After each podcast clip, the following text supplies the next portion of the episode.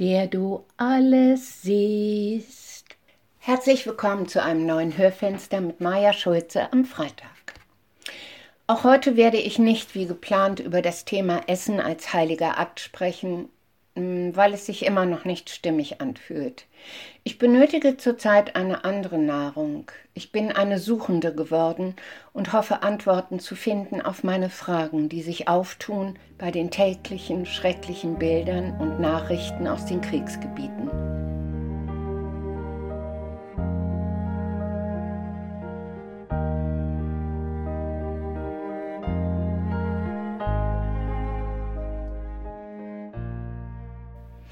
Antworten und Hoffnung finde ich häufig im Lesen. Und vor ein paar Tagen habe ich eine Novelle von Rainer Maria Rilke gelesen mit dem Titel Die Geschichte der Hände Gottes. Sie gleicht einem Märchen von der Schöpfungsgeschichte. Gott hat die Erde mit großer Leichtigkeit sozusagen im Schlaf geschaffen und war nun ganz zufrieden mit seiner Arbeit. Jetzt formte er aus Lehm die Tiere und setzte sie dann nacheinander auf die Erde. Auch das tat er mit leichter Hand, war sehr zufrieden und lächelte. Als auch diese Arbeit beendet war, begann er den ersten Menschen zu formen. Er legte einen Klumpen Lehm in seinen Schoß und formte daraus eine Kugel, den Kopf. Die Stirn formte er ganz wunderbar, aber dann wurde es schwierig. Er versuchte hochkonzentriert mit zusammengezogenen Brauen und voller Aufmerksamkeit die Nasenlöcher seines Menschen symmetrisch anzulegen. Völlig vertieft in sein Tun hatte er gar keinen Blick mehr auf seine Erde, denn er ließ sich von nichts ablenken. Doch da hörte er plötzlich leichtes Flügelrauschen. Ein Engel flog ganz dicht an ihm vorbei und sang, der du alles siehst. Gott erschreckt sich, weil der Engel eine Lüge gesungen hat. Er hatte ja gar keinen Blick mehr für seine Erde gehabt und auch nicht auf die Geschehnisse geachtet. Gott schämt sich und beschließt, die Erde jetzt wieder genauestens zu beobachten und übergibt die Weiterarbeit am Menschen seinen Händen, die ja auch weise sind.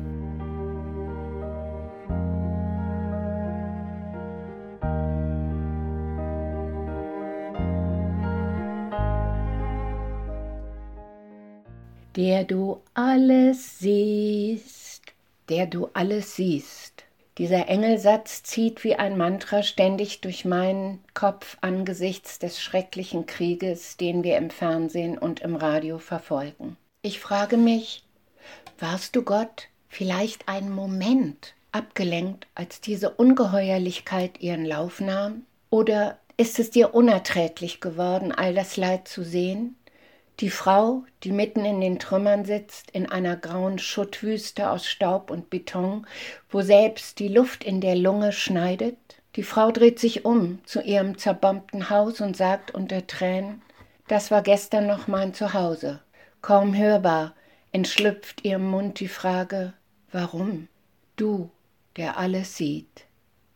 Vielleicht erwarten und haben wir immer zu viel von dir erwartet und dadurch auch verlangt dass du alles wieder richten sollst, was wir, gelinde gesagt, verbocken. Wir haben dir Allmächtigkeit zugesprochen, bedingungslose Liebe und ständige Fürsorge.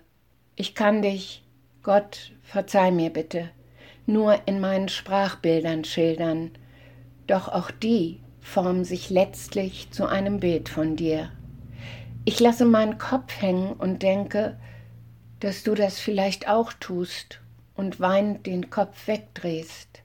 Vielleicht ist es schon lange an der Zeit, dass wir dich trösten müssen, deine Wunden verbinden, lieber Gott.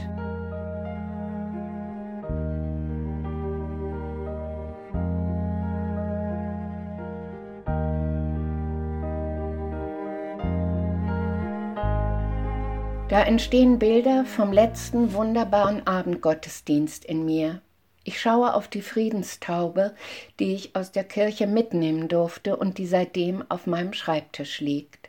Auf ihren Flügeln steht das Wort Hoffnungsträger, Hoffnung blitzt in mir auf.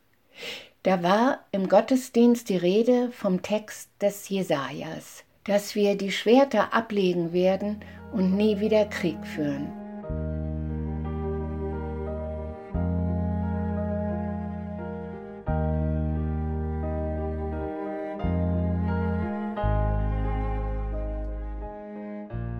Zu Hause habe ich die Kapitel in der Bibel nachgelesen. Da ist gleich am Anfang die Botschaft von einem Gott, der leidensfähig und verletzlich ist, von einem ratsuchenden und hilflosen Gott, dem unser Leben und Wohlergehen immer tief im Herzen liegt.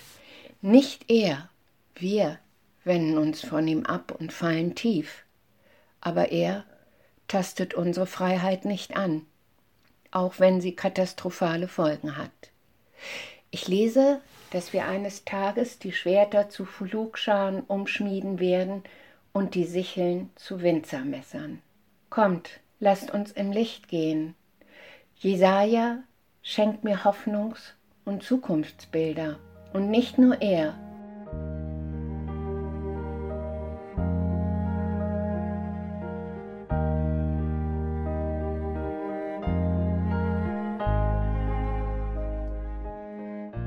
Ich lese später einen Artikel über den Diakon Ralf Knoblauch aus Bonn, der Menschenfiguren schnitzt.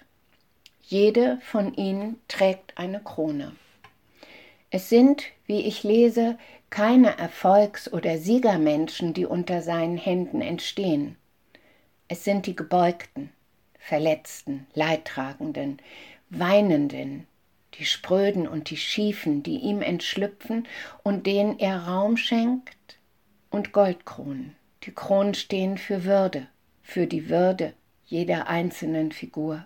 Die Figuren sollen fragen, wessen Tränen sind heute abzuwaschen, weshalb und wo wird geweint, und welche Hoffnung lässt sich dem Leidtragenden mitteilen, der du alles siehst, du der alles sieht. Ich will mich dir zuwenden, immer wieder neu, weil mit dem festen Blick auf dich gerichtet kann ich zu einer Wagenden werden. Du schenkst mir ein Mutherz. Mein Blick ist jetzt klar, ich sehe zu deinen Hoffnungsträgern hin, die du jetzt bestellt hast. Sie beladen gerade die LKWs und fahren in die Nähe der Kriegsgebiete. Sie gehen in deinem Licht um die verrutschten Kronen der weinenden und leidtragenden Menschen wieder gerade zu rücken. Auf sie schaue ich und ich stehe auf, der du alles siehst, du, der du alles siehst, du löst meine Zweifel auf, und der Satz gewinnt in mir Raum, und Gott der Herr wird die Tränen von jedem Gesicht abwischen. Ich wünsche allen ein von Hoffnung getragenes Wochenende. Zünden Sie Kerzen an, erzählen Sie sich Hoffnungs- und Mutgeschichten. Und ich sage, bis bald.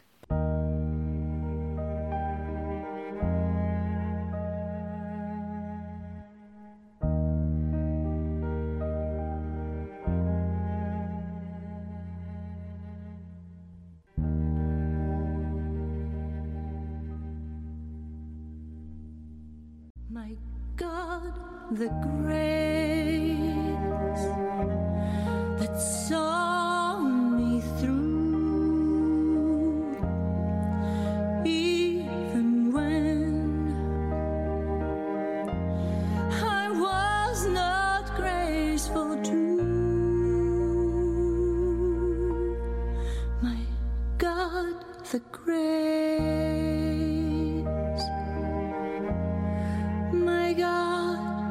the grave.